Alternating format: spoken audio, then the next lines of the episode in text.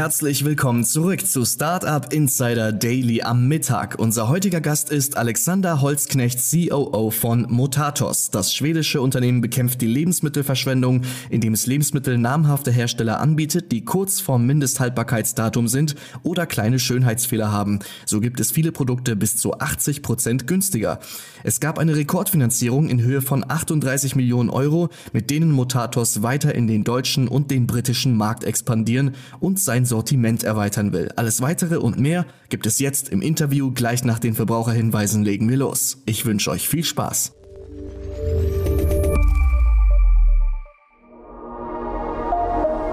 Werbung Work with Us ist der Podcast für die besten Arbeitgeber der deutschen Startup-Szene. Moderiert von Anita Knappe. Einer ihrer letzten Gäste war Elise Müller, VP People and Culture von Spriker.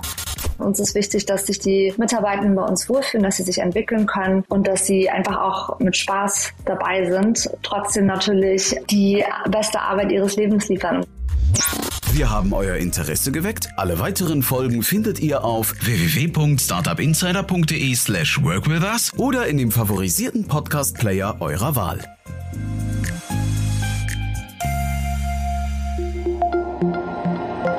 Das war die Werbung. Und jetzt geht es weiter mit Startup Insider Daily.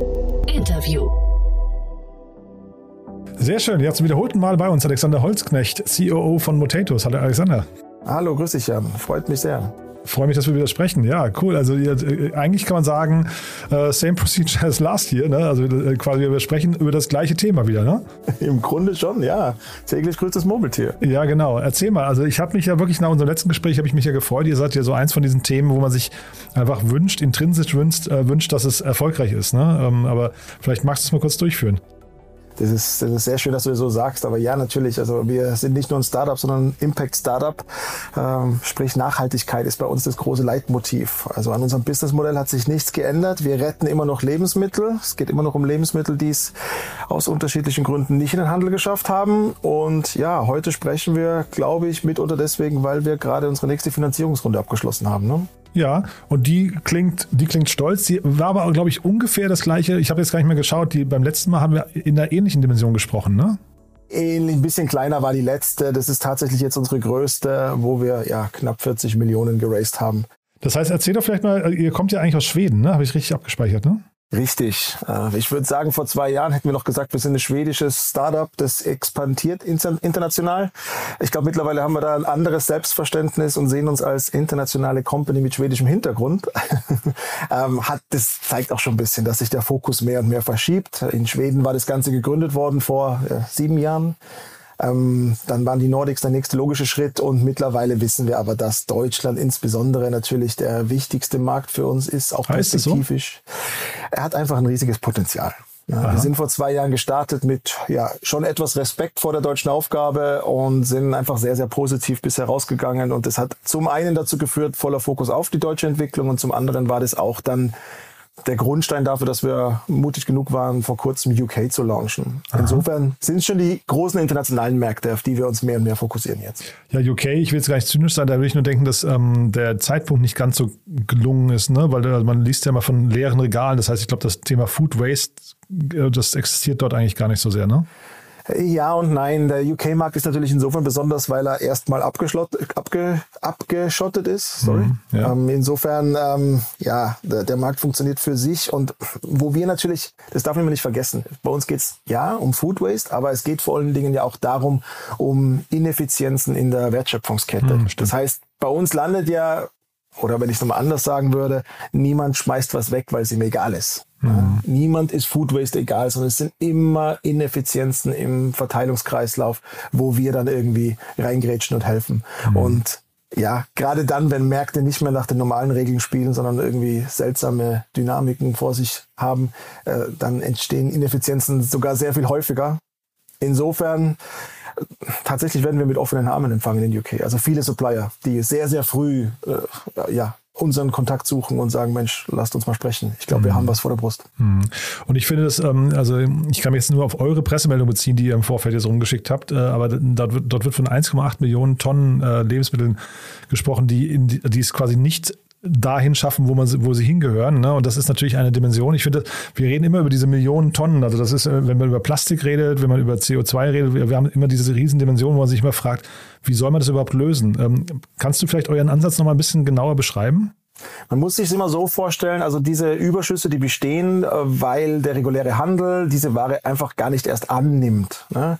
Das sind eben ja in der Planung Überschüsse, das sind saisonale Waren, das sind aber auch sowas wie Sonderverpackungen, ganz klassisch das Gewinnspiel, das jetzt nicht mehr stattfindet, aber auf der Verpackung ist noch der Sticker drauf. Ne? Das kann im regulären Handel nicht mehr platziert werden. Mhm. Und dann auch so Themen wie, wo der klassische Handel einfach sagt, äh, die Ware hat nur noch vier Monate MHD, ja dann bitte bei uns nicht mehr anliefern, weil bis mhm. wir sie mhm. verteilt und verkauft haben, das, das klappt nicht. Ähm, deswegen passiert tatsächlich ja eine riesengroße Menge an Ware, die es von der Produktionslinie erst gar nicht den Handel und somit auch nie zum Konsumenten schafft. Und da grätschen wir rein, da sind wir sehr, sehr eng mit den Herstellern im Austausch und sagen, ja, lieber Hersteller, haben wir ein sehr effizientes und sehr transparentes und sehr gutes System, wie wir unsere Kunden, denen Nachhaltigkeit sehr wichtig ist, äh, gut erreichen können. Mhm. Es ist sehr unkompliziert. Zentrale Anlieferung an unser Zentrallager und dann verkaufen wir ausschließlich online über unseren Online-Shop. Mhm. Und für den Kunden ist super, der spart natürlich eine Menge Geld. Das ist kein Geheimnis, das ist natürlich auch Teil des Deals. Ja, das heißt also Herstellerbeziehung, das ist für euch eigentlich das A und O. Ähm, da müsst ihr jetzt, wenn so, du hast gerade das Beispiel Gewinnspiel, Sticker auf der Verpackung, das müsst ihr quasi beim Hersteller adressieren und sagen, wenn sowas nicht mehr in Handel kann, dann ist es bei euch gut aufgehoben, weil das euren Kunden dann erstmal egal ist, ja? Absolut genau richtig. Das heißt, wir sind jetzt, also wir treten an den Hersteller nicht dann heran, wenn wir kaufen möchten oder können, mhm. sondern es geht darum, tatsächlich eine permanente strategische Partnerschaft aufzubauen, damit der Hersteller weiß, ja, alles klar, wenn Themen da sind, dann rufen wir in Berlin an. Ähm, genau. Und das ist natürlich auch die Herausforderung in unserem Businessmodell, dass wir ein planbares Geschäft daraus machen aus einer Sache, die per Definition eigentlich nicht planbar ist. Und es geht dann nur über ein extrem starkes Partnernetzwerk, das eben so breit gefächert ist, dass wir in der Summe für uns ein planbares Business aus diesem doch sehr überraschenden Geschäftsmodell ähm, ja, ableiten können. Mhm. Bevor wir gleich darüber sprechen, wie das die Kunden finden und wie ihr an, also mit welcher Message ihr an die Kunden rantreten, lassen wir mal ganz kurz bei den Herstellern bleiben, weil die, es ist ja häufig so, diese, diese Premium-Markenhersteller möchten ja auch gar nicht, dass ihre Waren auf irgendwelchen, ich weiß nicht, Grabbeltischen oder in irgendwelchen vergünstigten Ecken äh, im Supermarkt landen. Ist das bei euch anders? Kann man sagen, ihr, du hast ja gesagt, ihr seid ein Impact-Startup, ihr habt quasi, ihr habt per se erstmal ein anderes Image oder gibt es da Diskussionen mit, mit äh, Marken, die auch schwierig sind? Na, absolut. Also das, da bin ich ganz stolz. Ja, wir haben ein anderes Image. Ähm, wir, es geht natürlich bei uns auch viel um Nachhaltigkeit. Das ist ein Attribut, mit dem kann sich eigentlich jeder Hersteller erstmal identifizieren. Ähm, Im Unterschied zu, ich sag mal, ja, anderen Warengruppen geht es in der Lebensmittel ja auch wirklich darum, es ist ja wirklich Ware, die schlecht wird. Nicht so wie aus der Mode, wo es ja eigentlich nur ein Kollektionswechsel ist. Mhm. Der, der Sneaker wird ja nicht wirklich schlecht. Im Lebensmittelbereich ist es eben anders. Also da tun wir uns sehr viel leichter. Aber natürlich, Jan, also es gibt immer noch Hersteller, die da Berührungspunkte haben. Mhm. Mit denen sprechen wir aber genauso, da klären wir viel auf, denen zeigen wir, dass das tatsächlich gar nicht wehtut, mit Motetus, mit Motetus zusammenzuarbeiten, mhm. sondern im Zweifel gut fürs Image sein kann, weil es einfach auch zeigt, dass der Hersteller ähm, Nachhaltigkeit ernst nimmt. Von mhm. daher gibt bestimmt noch viel Aufklärung zu leisten, aber wir haben ja das müsste ich nachgucken, aber wahrscheinlich 400 Partner, mit denen wir schon zusammenarbeiten in Deutschland. International sind es sehr, sehr viel mehr, die einfach beweisen, dass da sehr viel Bereitschaft in der Industrie ist, das mhm. Thema sinnvoll zu adressieren. Und lass uns doch mal trotzdem kurz gemeinsam aufregen. Diese, diese, dieser, dieser, du hast ja gerade gesagt, Dinge kommen nicht in den Handel. Das hat ja auch häufig damit zu tun, dass das Mindesthaltbarkeitsdatum in zu naher Zukunft ist. Ähm, es kann aber auch sein, keine Ahnung, dass ähm, äh, Obst und Gemüse möglicherweise nicht, nicht schön genug sind oder sowas. Ne? Was, was gibt es denn da für Gründe, über die man sich vielleicht gemeinsam mal aufregen kann, wo man vielleicht auch sagt, der Handel an sich muss auch nochmal umdenken? Wahrscheinlich fängt schon beim Konsumenten an. Das, weil der Handel macht es ja nur deswegen, weil der Kunde auch eine gewisse Erwartungshaltung hat und das Mindesthaltbarkeitsdatum wird erstmal schon völlig falsch verstanden. Mhm. Zumindest großteils. Ne? Äh, ist natürlich eine Garantie, eine, eine Qualitätsfrische und äh, hauptsächlich eine Geschmacks- und Konsistenzgarantie. Da mhm. geht es ja noch gar nicht um Bedenklichkeit, sondern wirklich der Hersteller garantiert Geschmack und Konsistenz. Und wir wissen alle, wenn ein Hersteller was garantiert, dann will er auf der sicheren Seite sein. Mhm. Und allein unter dem Gesichtspunkt wird schon klar, dass auf gar keinen Fall mit Erreichung des Mindesthaltbarkeitsdatums das Produkt in irgendeiner Form schlecht wird. Das weiß der Kunde aber nicht. Das ist gelerntes Verhalten. Mhm. Da, muss man, da muss man schon mal ansetzen. Mhm. Äh, in der zweiten Folge, ja, ich sage mal so, das, was wir tun, das könnte jeder Hersteller tun. Mhm. Es gibt kein Gesetz, das sagt, du darfst die Ware nicht mehr verkaufen. Mhm. Ähm, du musst nur Sorge dafür tragen, dass du sicher bist, dass sie einwandfrei ist. Also da geht es um mhm. Qualitätskontrollen, um Standards. Und zum Schluss geht es natürlich auch um eine Haftungsfrage, die man als Unternehmer ja entweder eingehen will oder nicht. Mhm. Und das hat dann schon wieder was mit Responsibility zu tun. Da kann sich selbstverständlich auch der reguläre Handel die Frage stellen, was sie noch tun können. Aber wir wollen mal den Zeigefinger nicht so dolle äh, in die Luft stecken, recken, sondern äh, wir gehen es halt anders an das Thema und ja, Nee, also Zeigefinger in die Luft. Ich meine, das kann ja auch sein, man sagt, man stellt sich vor den Spiegel und, und, deutet mit dem Zeigefinger auf sich selbst als Konsument. Das ist ja auch legitim. Ne? Ähm, also, wenn du sagst, der Konsument spielt da eine große Rolle und hat eine, eine gewisse Erwartung. Ich kenne diese Dialoge nicht. Ich, ich, weiß nicht genau, ob ein Handel tatsächlich die Konsumenten fragt, ob, das, ob der Konsument enttäuscht wäre, wenn das Mindesthaltbarkeitsdatum näher in der Zukunft liegt oder nicht. Ne? Das weiß ich nicht. Wir haben natürlich den Vorteil, dass wir in so einem Nachhaltigkeitsumfeld auch kommunizieren und natürlich, das wäre jetzt auch ein bisschen unfair, nicht zu einzugestehen, dass unser Kunde natürlich auch anders vorinformiert ist mhm, und der genau. kommt schon mit einem anderen, ja, Anspruch an uns und, und, weiß, dass er hier tatsächlich auch nachhaltige Entscheidungen trifft. Mhm. Ja. Wer sind denn eure Kunden? Weil jetzt haben wir über den Handel gesprochen und die Hersteller, aber wer sind denn eure Kunden? Ja, ganz unterschiedlich. Ich sage mal, es beginnt da, wo Haushalte klassischerweise gebildet werden. Also Anfang 20 beginnt unser unser Kundensegment. Mhm. Das geht momentan hoch bis, ich sage mal, Ende 40, Anfang 50. Sobald die 5 vorne steht, wird's dünn.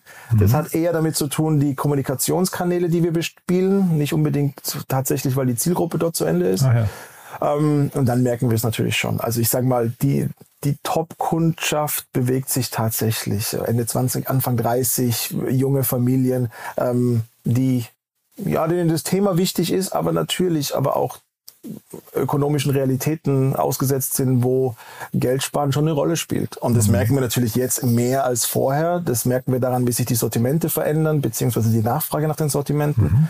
Ähm, also wir bewegen uns schon so ein bisschen in der Richtung, vor einem Jahr hätte ich noch gesagt, viele Kunden kommen, probieren gerne Sachen aus, entdecken auch gerne mal die ungewöhnlichen Geschmacksrichtungen etc. Mhm. Ähm, das funktioniert immer noch wahnsinnig gut, aber der Kunde kommt jetzt auch schon und fängt erstmal an, nach den Basics zu suchen und schaut schon, wie er seinen Grundbedarf erstmal bei uns decken kann. Also die Veränderung merken wir ganz aktuell seit. Ja, ich ja, habe gesehen bei euch, äh, die oberste Kategorie ist der Vorratsschrank. ne? Das richtig, ja. Ja, das, das klingt ja schon so ein bisschen so wie ich, ich äh, muss erstmal, ich, ich, ich lerne gerade zu hamstern, ne? so ein bisschen, ja. Mhm. Ja, ja, hamstern und äh, was wir auch merken, wenn der Kunde früher hat der sehr speziell nach Marken und konkreten Produkten gesucht ja. und hat versucht, ein Schnäppchen darauf zu ergattern. Ähm, die Suchbegriffe werden breiter. Es Ach wird ja. mehr nach Kategorien gesucht. Also mhm. man merkt schon, dass die Motivation, eine Order bei uns zu platzieren, sich zumindest im Durchschnitt verändert, ja. Aha, das heißt, die Conversion geht eigentlich dann auch nach oben dementsprechend, ja? Ähm, die, wir konvertieren auf anderen Such Begriffen und die Muster, wie sich der Kunde im Shop bewegt, ändern sich. So würde ah, ich es vielleicht eher beschreiben. Ja, spannend. Und wo wir gerade beim Sortiment sind, ähm, wo sind denn die Grenzen für euer Angebot? Weil ich habe jetzt gesehen, neben, ähm, neben äh, quasi Lebensmittel, über die wir eigentlich gesprochen haben, gibt es bei euch auch mittlerweile Beauty- und Haushaltsartikel, also Drogerieartikel. Ähm, ich habe Pfannen und Töpfe gesehen, Bücher und sowas. Also ähm, wo, wo, zieht ihr da quasi die, die Grenze? Sind das dann, ist das dann B-Ware oder warum finden die überhaupt bei euch statt?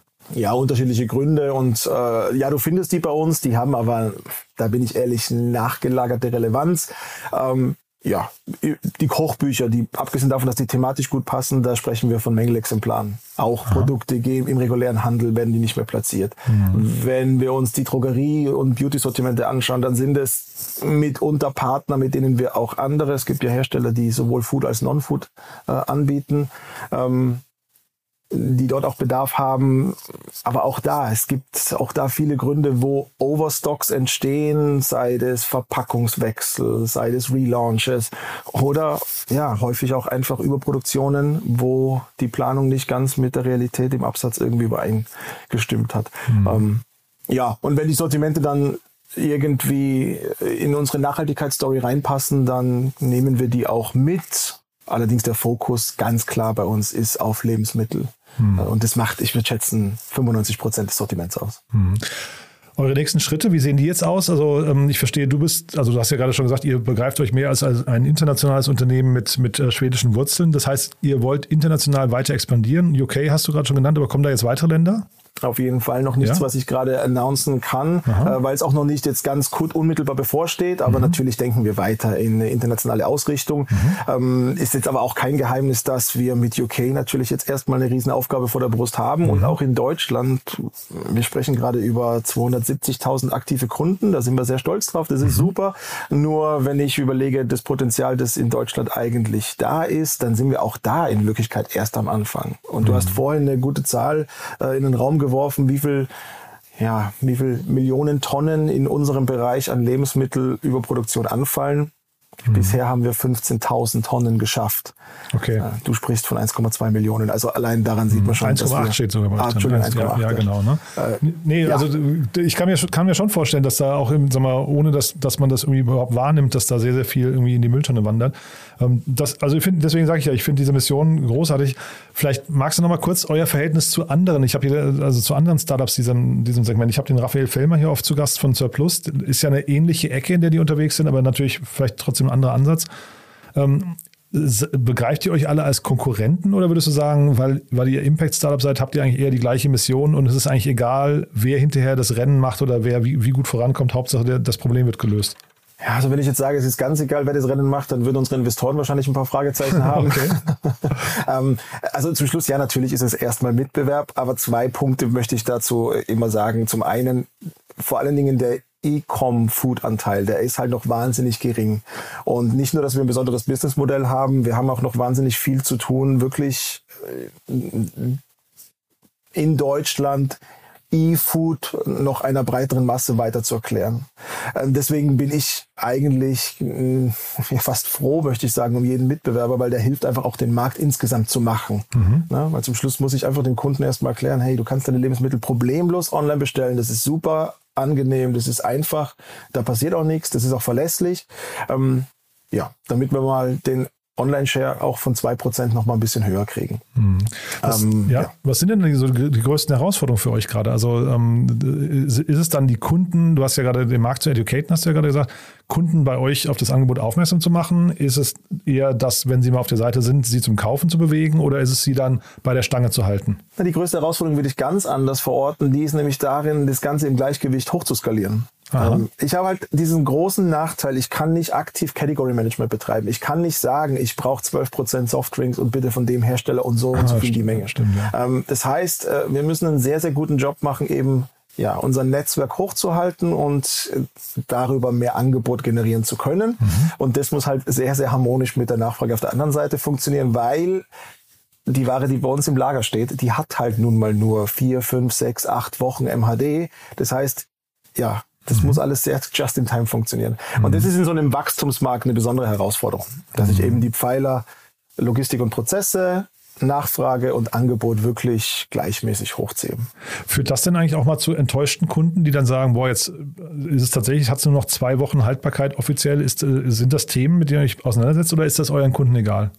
Hm, überraschenderweise weniger. Das war eine Frage, die ich mir ganz am Anfang gestellt habe. Das hat sich überhaupt nicht äh, bewahrheitet. Mhm weil wir es natürlich auch transparent kommunizieren. Also ja. es gibt kein Produkt bei uns auf der Seite, wo du nicht genau weißt, wie lange ist das MHD noch. Mhm.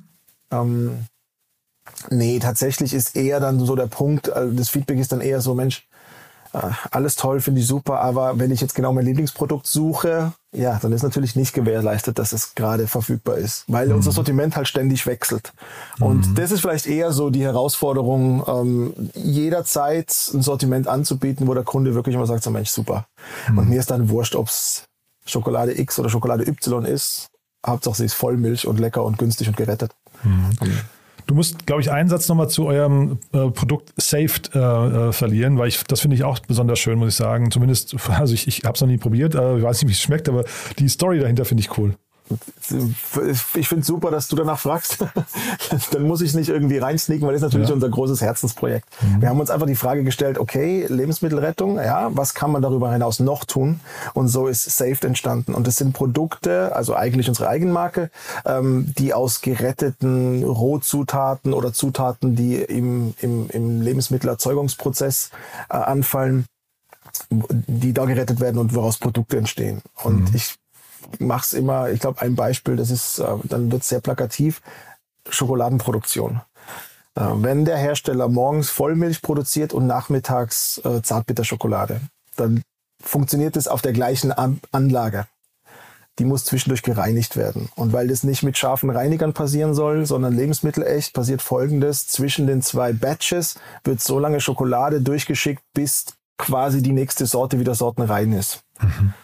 Und das ist dann keine sortenreine Schokolade, darf lebensmittelrechtlich auch nicht Schokolade genannt werden, sondern ist eigentlich Kuvertüre. Und bei Motatos kann man es dann eben als, ja, Saved Schokolade kaufen und hat eben eine Mix-Schokolade. Mhm.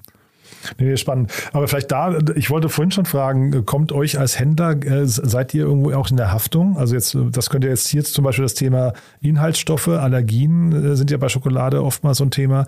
Ich hatte vorhin auch gesehen, ihr habt Kondome, da habe ich mich gefragt, wenn da das Haltbarkeitsdatum abgelaufen ist, kann ja auch mal irgendwie, kann ja auch mal jemand anrufen und sagen, das war so nicht geplant. ähm, Gibt es da, gibt's da bei euch äh, so Themen, wo ihr auch mal, sag mal, äh, rechtlich in die Verantwortung genommen werden könntet? Äh, absolut. Und deswegen gibt es natürlich auch Warengruppen, wo wir sehr, sehr strenge äh, Regelungen für uns intern auch äh, definiert haben. Und ich würde mal, die Kondome kann man als Beispiel ja schon mal nehmen. Äh, die würden wir jetzt bei uns auch nicht mehr einlisten, wenn die schon über MHD sind. Mhm. Ja? Und so ist es halt unterschiedlich. Da gibt es halt Produktgruppen, die sind extrem unbedenklich. Ich sag Konserven, Reis, das weiß jeder. Da, äh, ja, ist es auch sehr einfach, die Qualitätsstandards einzuhalten. Und dann gibt es Produkte, punktuell landet auch mal eine Salami bei uns im Sortiment. Da wissen wir ganz genau, naja, mit der Salami, da dürfen wir da müssen wir den Strich schon sehr viel früher ziehen. Mhm. Und äh, ich hatte gesehen, äh, was Zigaretten oder auch äh, Alkohol habt ihr nicht, ne? Ist das eine bewusste Entscheidung oder werden die im Handel einfach nicht schlecht? Das ist ja. tatsächlich eine bewusste Entscheidung. Ja. Wir wissen auch, dass da, ja, da, da würden Potenziale liegen, mhm, bestimmt, haben ne? uns aber da ganz bewusst dagegen entschieden. Ja. ja.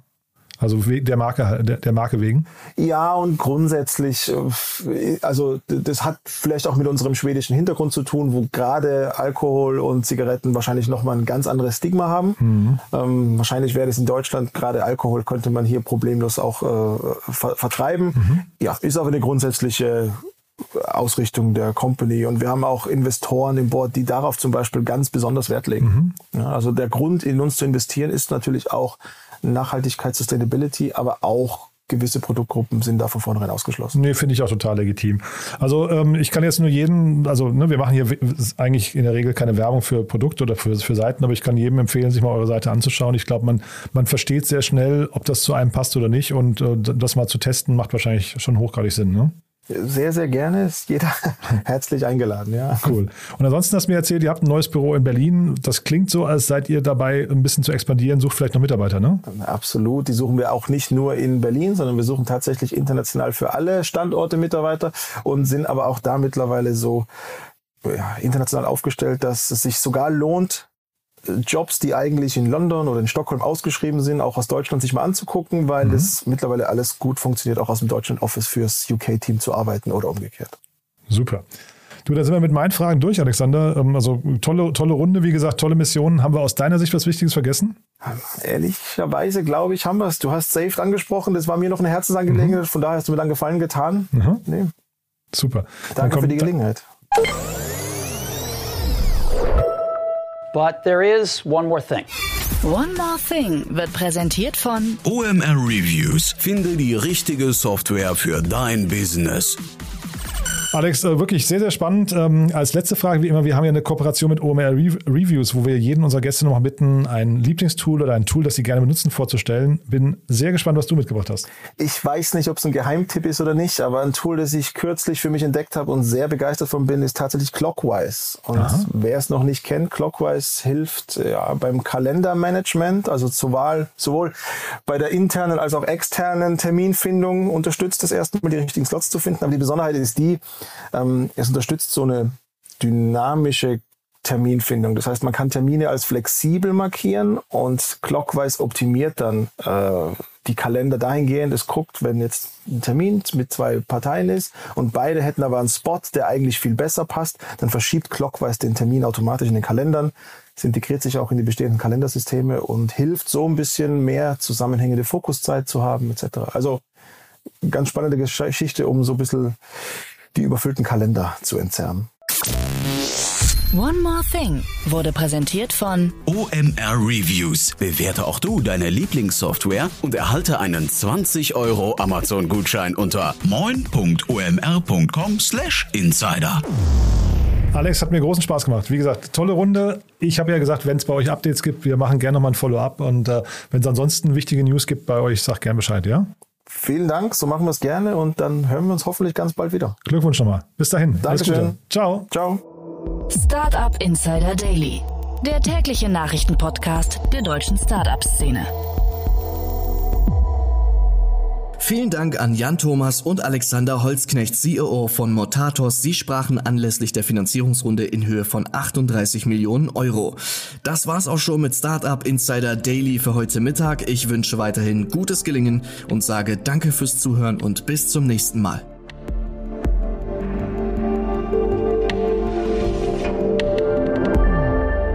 Das war Startup Insider Daily, der tägliche Podcast der deutschen Startup-Szene. Falls dir der Podcast gefallen hat, gib uns doch bitte 5 Sterne bei Apple Podcast und hinterlasse eine kurze Rezension. Damit hilfst du uns, diesen Podcast bekannter zu machen. Und natürlich freuen wir uns, wenn du deinen Freunden, Bekannten und Kollegen von diesem Podcast erzählst. Abonniere Startup Insider Daily noch heute auf Spotify, Apple Podcast oder Amazon Music oder in deiner Lieblings-Audio-App.